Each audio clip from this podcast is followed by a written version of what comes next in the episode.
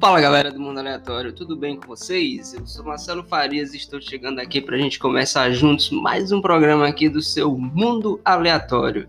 E hoje falaremos dele que foi referido pelos babilônicos como a brilhante rainha do céu. Vamos falar do grande planeta Vênus que nessa semana entrou em pauta aí nas suas discussões acerca da vida extraterrestre, ou seja, acerca de vida fora da Terra. Então, se você ouviu falar nisso, se você não ouviu falar, vem comigo para a gente entender tudo isso que foi falado durante toda a semana e a grande descoberta de fosfina no planeta Vênus. Bem, galera, antes vamos fazer aqui um apanhado geral do que é que venceu o planeta Vênus, né? Onde é que ele se localiza, onde fica, onde habita, né? Onde vivem, o que comem. Então vamos primeiro aqui, né, dar uma passagem aqui geral no que que é o planeta Vênus. Bem, o planeta Vênus é o segundo planeta em escala de distância em relação ao Sol. Então, mais próximo do Sol você tem o planeta Mercúrio, depois você tem o planeta Vênus e aí você tem o planeta Terra. Em termos de massa, é o planeta que mais se aproxima da massa da Terra, claro, dos planetas rochosos. Ele tem lá em torno de 81, 82% da massa da Terra, mais precisamente é 81,5%, né? Então fechamos ali em torno 81, 82% a massa do planeta Terra, ou seja, ele é quase o mesmo tamanho da Terra, por isso ele já foi até algumas vezes referido como sendo o planeta irmão da Terra, né? Já que eles têm a mesma massa, isso vai acarretar, já que é um planeta rochoso, com que eles tenham também praticamente quase a mesma densidade também. Ou seja, é um planeta que possui características muito semelhantes às características aqui da Terra. Aí vamos para a temperatura do planeta. Vênus é o planeta mais quente do sistema solar. Muitas pessoas acabam acreditando que é o planeta Mercúrio devido à sua proximidade lá com o Sol. Mas não, na verdade é o planeta Vênus. E o que faz o planeta Vênus, na verdade, chegar a temperaturas que vão em torno de 500 graus Celsius? A temperatura fica numa média ali de 462 na superfície do planeta. Mas aí você pode ter regiões ali que vai ter até 500 graus Celsius. É isso mesmo. 462 graus Celsius é a temperatura na superfície, mas com regiões que podem chegar a 500 graus Celsius. Isso é o que vai dar o título ao planeta Vênus do planeta mais quente do sistema solar.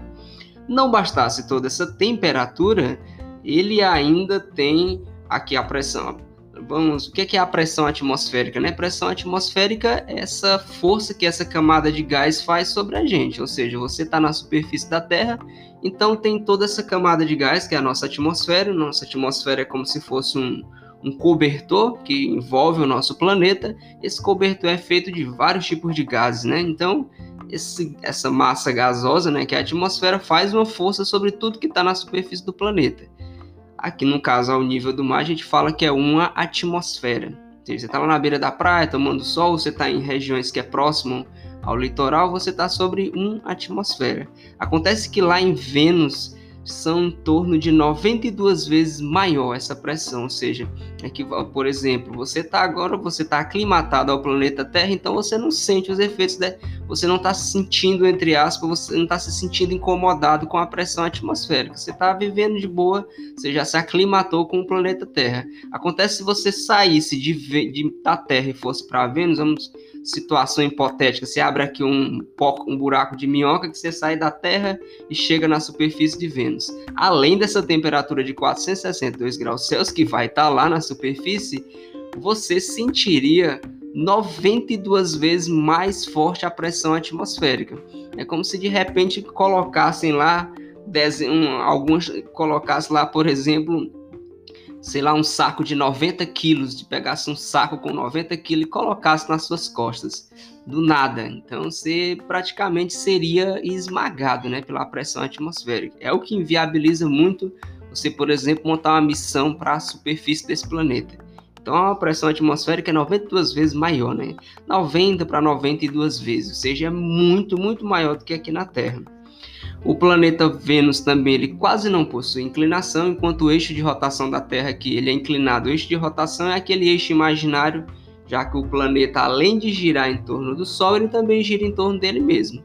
E em relação ao plano, né, que está o Sol e os demais planetas, a, Terra, no caso, fica inclinada. Isso é muito importante porque essa inclinação do eixo da Terra é o que vai combinar junto com a translação para gerar as estações do ano.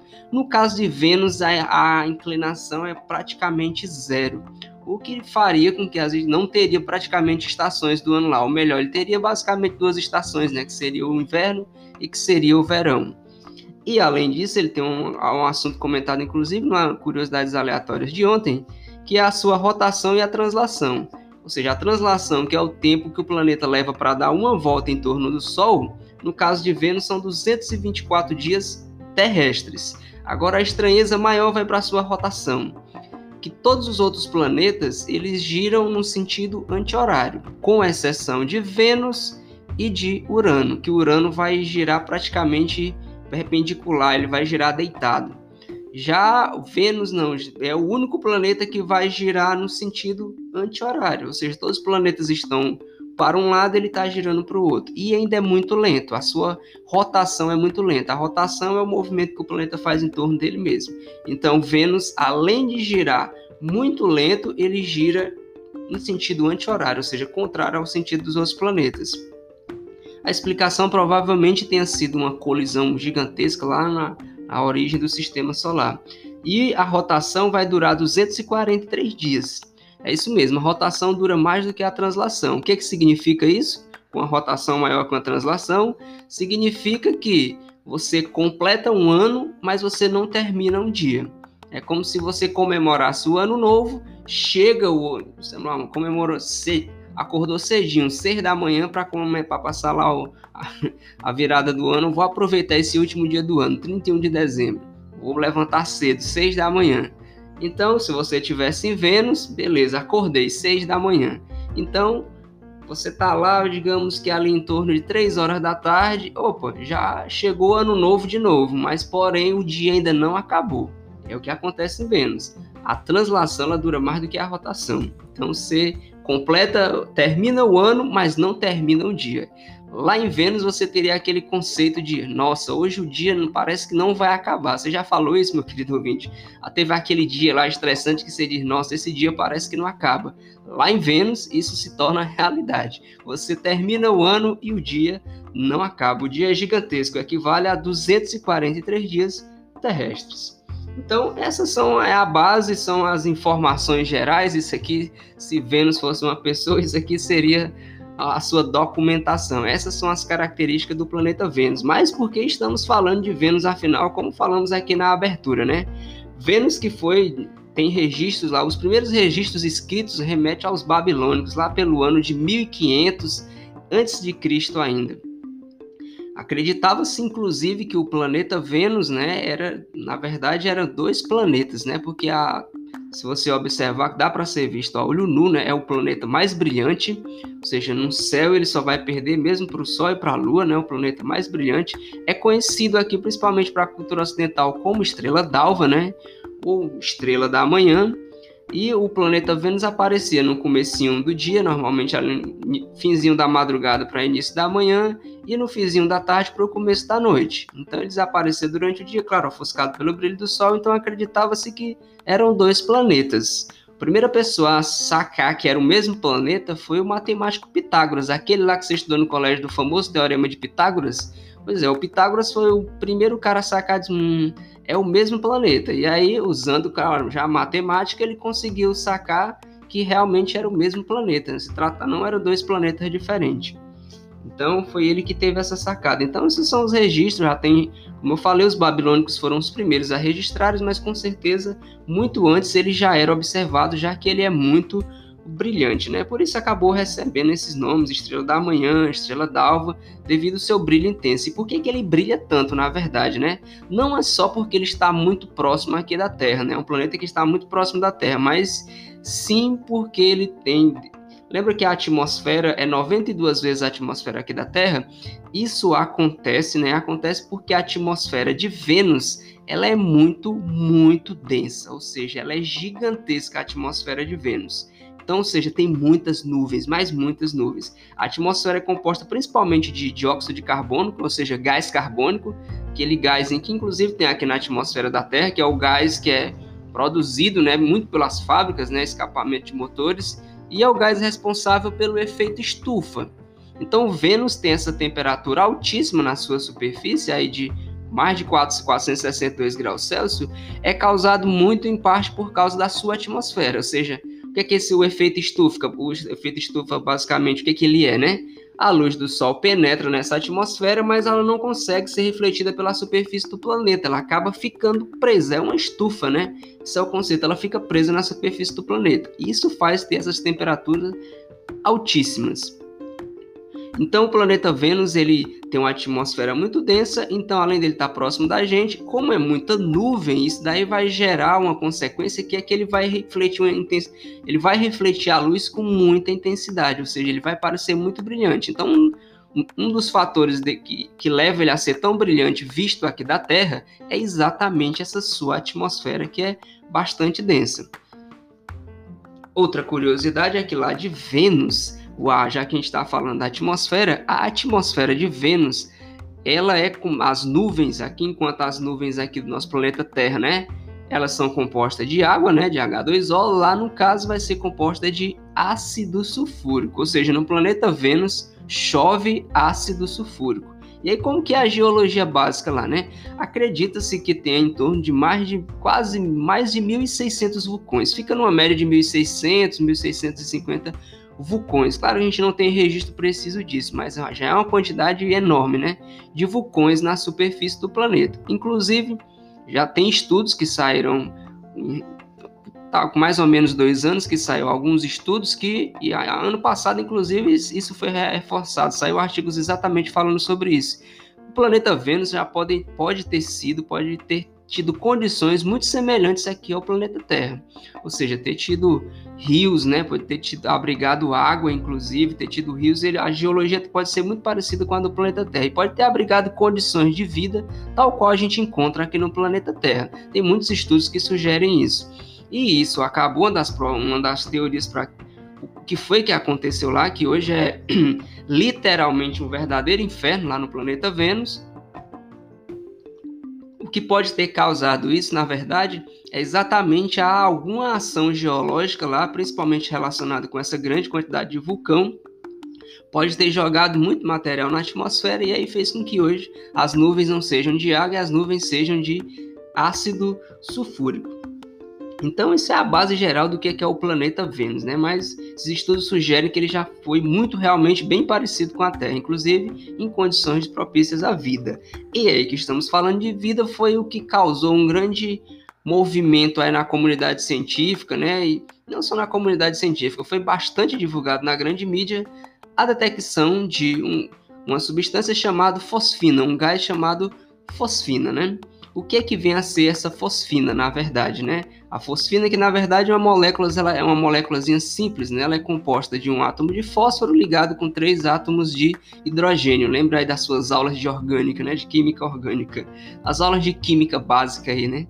Então, ela é uma molécula que a, a, sua produção ela é sintetizada em laboratório aqui na Terra, diga-se de passagem, só que também a gente sabe que ela pode ser produzida por seres anaeróbicos, ou seja, bactérias, eu chamar de micróbios, bactérias anaeróbicas, que são aqueles seres que não respiram oxigênio, ou seja, não precisam de oxigênio. Então lá quando elas lá no metabolismo dela, quando elas estão, ela, vamos pegar essa bactéria, esse micróbio, ele é um ser vivo, então precisa se alimentar, né? Ou seja, se alimenta, a gente chama de metabolismo. Então, nessa alimentação, nesse metabolismo dela, acaba que ela produz, como toda reação química, ela tem um produto. E o produto vem ser esse gás que a gente chama de fosfina. Agora vamos entender, foi detectado aonde? Foi detectado nas nuvens de Vênus, ou seja, na atmosfera, precisamente nas camadas já bem altas da atmosfera de Vênus. Foi lá que foi detectada essa quantidade de fosfina. Então, ele é um gás, é um gás que a gente sabe que pode ser produzido por bactérias, vamos ter cuidado agora, pode ser produzido por bactérias, mas ele também pode ser produzido por outro evento que a gente, inclusive, não conhece, já que Vênus, como eu falei, tem muitos vulcões, ele tem uma atividade geológica lá na superfície bastante intensa, né?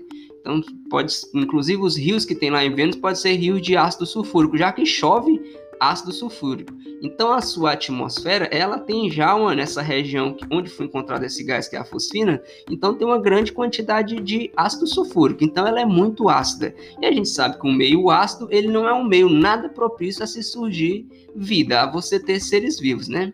Mas aí tem essa corrente, né? Que se a gente pegar o caso de, por exemplo, admitindo que os estudos estejam certos e que na verdade já houve vida, né? Então a gente entra naquela discussão que se já existiu vida em um local, tem muitos estudos acreditam que uma vez que a vida surge em um local, dificilmente essa vida vai desaparecer. Ela vai continuar ainda na forma dos extremófilos. O que, que são os extremófilos? Né? Até o pessoal que trabalha com ciência planetária ou na, na busca, principalmente com exoplanetas, na busca de bioassinaturas, né? O que, que são bioassinaturas? A fosfina é uma bioassinatura.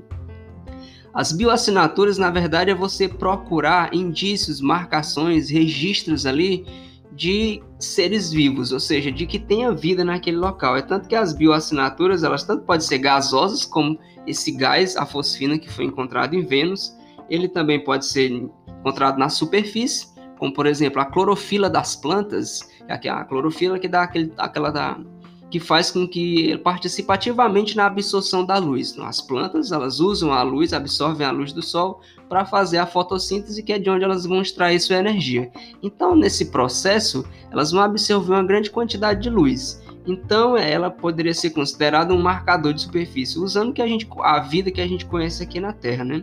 Ela também pode ser, no caso, atemporal, né? Pode ser sazonal, por exemplo.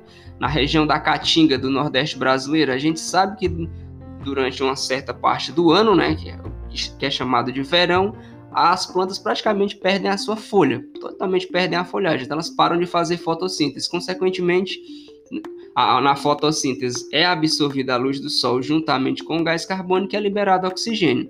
Como não está acontecendo a fotossíntese, o que é que vai acontecer? Não está absorvendo gás carbônico, nem está liberando oxigênio. Se é uma área muito grande de um planeta, não só atribuindo a um país, aqui no caso, como estou citando o nosso planeta, mas se, se isso se acontece num planeta inteiro, então você vai ter uma região do ano em que não vai ter tanta produção de oxigênio. Então você conseguiria perceber observ... alienígenas observando nosso planeta e ia conseguir perceber, hum, ali teve uma queda na produção de oxigênio. Então essas coisinhas que a gente chama de bioassinaturas são aquelas são o resultado da ação de algum ser vivo que está produzindo alguma coisa. Todo ser, o metabolismo é o processo de alimentação de um ser vivo, para ficar fácil de você entender, meu querido ouvinte. Então, nesse processo, tá com o nosso corpo, inclusive, acontecem inúmeras reações químicas várias reações. Então sempre vai ter uma reação. Toda reação química, lembra da, das aulas básicas de química. Uma reação química, você tem os reagentes, vocês têm os produtos. Então as, as bioassinaturas se baseiam nisso, em observar esses produtos dessas reações. E aí você vai ver, é uma reação que está vindo de um ser vivo? É uma reação que simplesmente pode ser um processo geológico? É um vulcão expelindo gás? No caso da fosfina, é realmente a ação desses micróbios? São esses micróbios, são eles que estão produzindo essa quantidade de fosfina? Ou é uma ação de algum vulcão que libera um gás que a gente ainda não conheceu? Ou está acontecendo alguma reação lá na superfície do planeta que a gente não faz ideia? Pode ser já que é um ambiente com uma temperatura altíssima, chove ácido sulfúrico, então você imagina que nessa superfície acontecem inúmeras reações químicas violentas. Então a fosfina pode vir de um processo que a gente ainda não conhece. Mas os dados que os pesquisadores, inclusive foi uma parceria entre pesquisadores americanos e pesquisadores britânicos, pela quantidade de fosfina que eles encontraram, é um indício muito forte de que não seja uma, outra, outro tipo de reação, e sim que seja oriundo da, desses micróbios. Então a probabilidade é bastante grande, acentuada, de realmente, pela quantidade que eles detectaram, vir realmente de algum tipo de bactéria, ou seja, vir de alguns micróbios. Mas não podemos descartar a possibilidade de que pode ser outro processo. Então, na verdade, tem muita gente divulgando: ah, encontramos vida em Vênus. Não, a gente encontrou indícios muito fortes de que pode sim ter vida lá no planeta Vênus. Então, para gente, a gente dar uma página daqui, afinal de contas, como é que eles detectaram, como é que é feita essa detecção? Que entra aí a parte mais fantástica e muita gente, ah, mas não encontraram vida em Vênus, foi só um indício, por que, que não encontraram? Como vai fazer para bater o martelo e dizer 100%, encontramos. A melhor solução seria ir lá e coletar uma amostrazinha da atmosfera, dessa região onde tem a fosfina, e aí você bateria o martelo. Mas você já viu que as condições do planeta Vênus, isso é a maior dificuldade que temos, é, mais, é muito mais fácil você mandar uma sonda para qualquer outra região do que você mandar para Vênus, devido a pressão ser muito grande, a, a, temperatura é altíssima, a pressão atmosférica é muito grande, as nuvens são muito ácidas, então para você lançar para lá qualquer equipamento vai ficar complicado. Tem que ser um equipamento muito, muito bem feito realmente e para aquelas condições específicas. Por isso a dificuldade de você mandar uma missão. Uma missão tripulada com humanos se torna praticamente inviável devido a todas essas condições. Então a melhor solução seria enviar um robô ou algum tipo de sonda já com realmente muito especificamente para esse fim, para coletar essas amostras. Mas, afinal, como é que se descobriu, né? É a técnica que você usa para estudar a atmosfera de não só dos planetas do sistema solar, mas de estrelas e de qualquer outro objeto. Que você usa a espectroscopia, que nada mais é do que usar a luz. É, vou dar o exemplo mais simples que tem. Por exemplo, você está vendo uma camisa que é amarela, por exemplo. Na verdade, você está vendo a camisa amarela porque a luz que está iluminando essa camisa é luz branca. E a luz branca ela é composta daquelas famosas sete cores do arco-íris, e uma delas é o amarelo. Então a camisa amarela, na verdade, está absorvendo as outras cores e está refletindo apenas o amarelo. Então esse processo da gente olhar para os objetos e analisar a cor dele, dá para a gente descobrir do que é que esse objeto é feito. Porque a gente sabe, ó, cada elemento, por exemplo, o cobre, hum, cobre quando a luz bate nele, ele vai emitir essa cor. O estanho, quando a, luz bate nele, ele emite essa cor. O sódio emite essa cor. Então, a partir disso, que a gente chama de espectroscopia, da interação da luz com os objetos, a gente sabe a composição dele. Foi assim que os pesquisadores conseguiram detectar a fosfina e saber o que era a fosfina. Lembra que a gente conhece a fosfina, tem aqui na Terra, já sabia a origem dela, que vem inclusive dessas bactérias anaeróbicas, mas também pode ser sintetizada em laboratório. Então a gente conhecia muito bem o espectro de luz dela, da, da fosfina. Então, quando a gente olhou para as nuvens de. Os pesquisadores, no caso, olharam para as nuvens de Vênus e, consegui, viram aquilo ali e disse, olha, é igual, tá igualzinho. Então, isso daqui, na verdade, é fosfina. Conhecendo as amostras aqui da Terra, eles olharam e compararam. Isso daqui é fosfina, então tem essa grande quantidade de fosfina. É uma quantidade muito grande, né? Por isso que isso foi um fator preponderante e se mantém constante. Ou seja, é uma coisa que não, ela, ela não está apresentando uma variação. É como se realmente tivesse algo alguma coisa se está produzindo. A grande questão é saber se são bactérias, micróbios, seres vivos ou se é outro outro fenômeno, alguma coisa que a gente ainda não conhece, mas ela está sempre sendo produzida, está mantendo uma proporção constante, ou seja, tem alguma coisa produzindo fosfina em Vênus. Resta descobrir se realmente são seres vivos ou se realmente é algum processo que não tem nada de correlação com Vênus, na verdade. E a técnica é a gente usa a luz, observando a luz que bate na atmosfera, é que a gente consegue estudar toda a atmosfera de Vênus. Por mais que a atmosfera, essa região onde foi encontrada a fosfina é uma região ácida, mas aí, como eu falei dos seres extremófilos, já se descobriu o, ser mais famoso é o, é o tardígrado, né? Esse que é o melhor exemplo de extremófilos, que na verdade são seres, são micro-organismos que vivem em regiões extremas, regiões com um nível de acidez muito grande. Inclusive, já se encontrou alguns extremófilos que, que suportam, inclusive, grandes níveis de radiação, né? tem uma radiação pesada e eles são capazes de suportar. Então a gente sabe que existem esses seres. Então, mais um indício ainda de que realmente pode sim existir seres que estão produzindo essa fosfina em Vênus. Então não deixa de ser uma grande descoberta, isso é muito importante.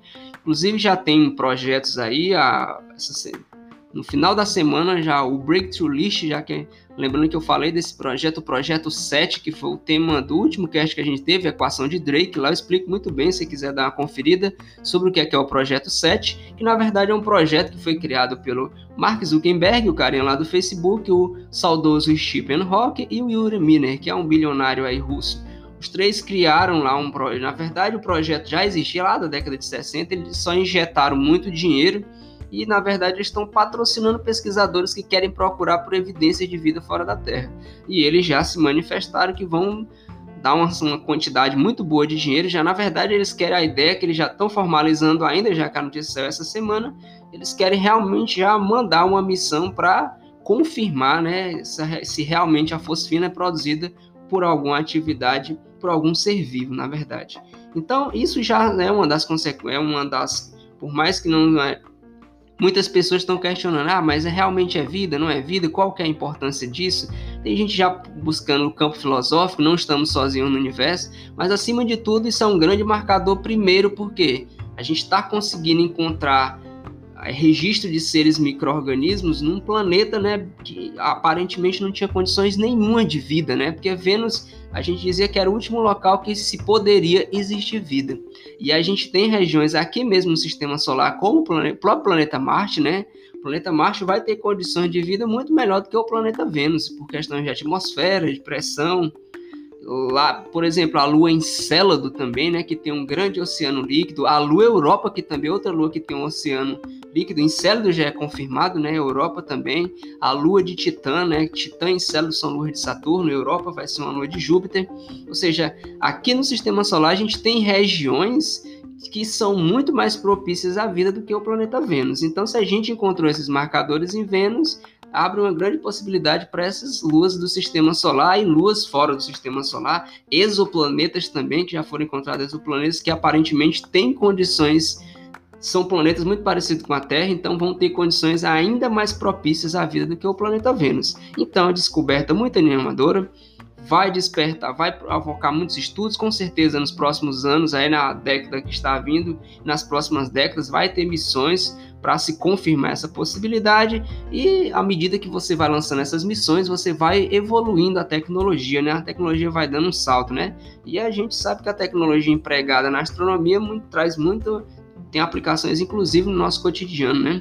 Aqui para nossa realidade, inclusive na área da medicina, na área da a tecnologia de modo geral. E sem falar na grande questão, né? A grande pergunta está quase respondida, né? Estamos ou não estamos sozinhos no universo?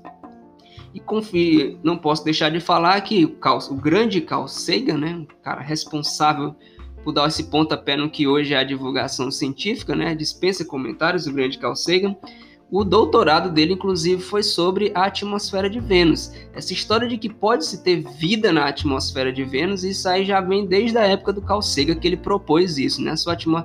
Principalmente, a, até foi proposto uma, uma grande questão uma, uma, possibilidade de você ter humanos vivendo em Vênus, porque como eu falei, a atmosfera é muito intensa, então ela é muito grossa, né? Então ela serviria como uma capa de proteção de radiação. Então é, tem uma certa região das nuvens de Vênus que você poderia construir umas espécies de bala, uns balões meteorológicos gigantes, em que você poderia ter pessoas vivendo lá nessa região, né? Então já foi cogitado isso, não é de hoje.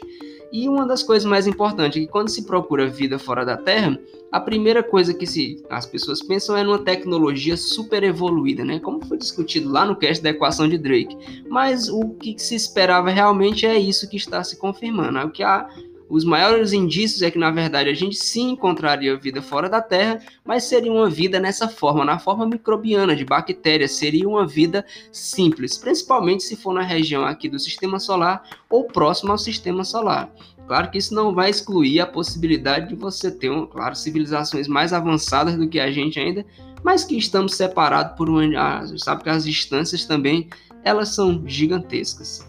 Então, meu querido ouvinte, para finalizar o nosso cast, esta queria deixar a mensagem de que, vamos lá, primeiro, não foi confirmado, tá bom? Aqui o que eu tentei explicar não foi confirmado. Você não tem, não, não podemos bater o martelo com 100% dizer, ah, encontramos vida. Não, encontramos indícios. São indícios muito fortes? Sim, são indícios muito fortes. Provavelmente seja, sim, essa fosfina está sendo produzida por micro-organismo. Mas ainda não podemos bater o martelo que 100%, dizer 100% de certeza de que encontramos vida. Então, um abraço, meu querido ouvinte. Lembre lá dos nossos contatos. Você quiser entrar em contato com a gente para sugerir pauta, você pode entrar em contato através do e-mail mundoaleatório48@gmail.com ou lá no Twitter através do arroba podcastmundo, né?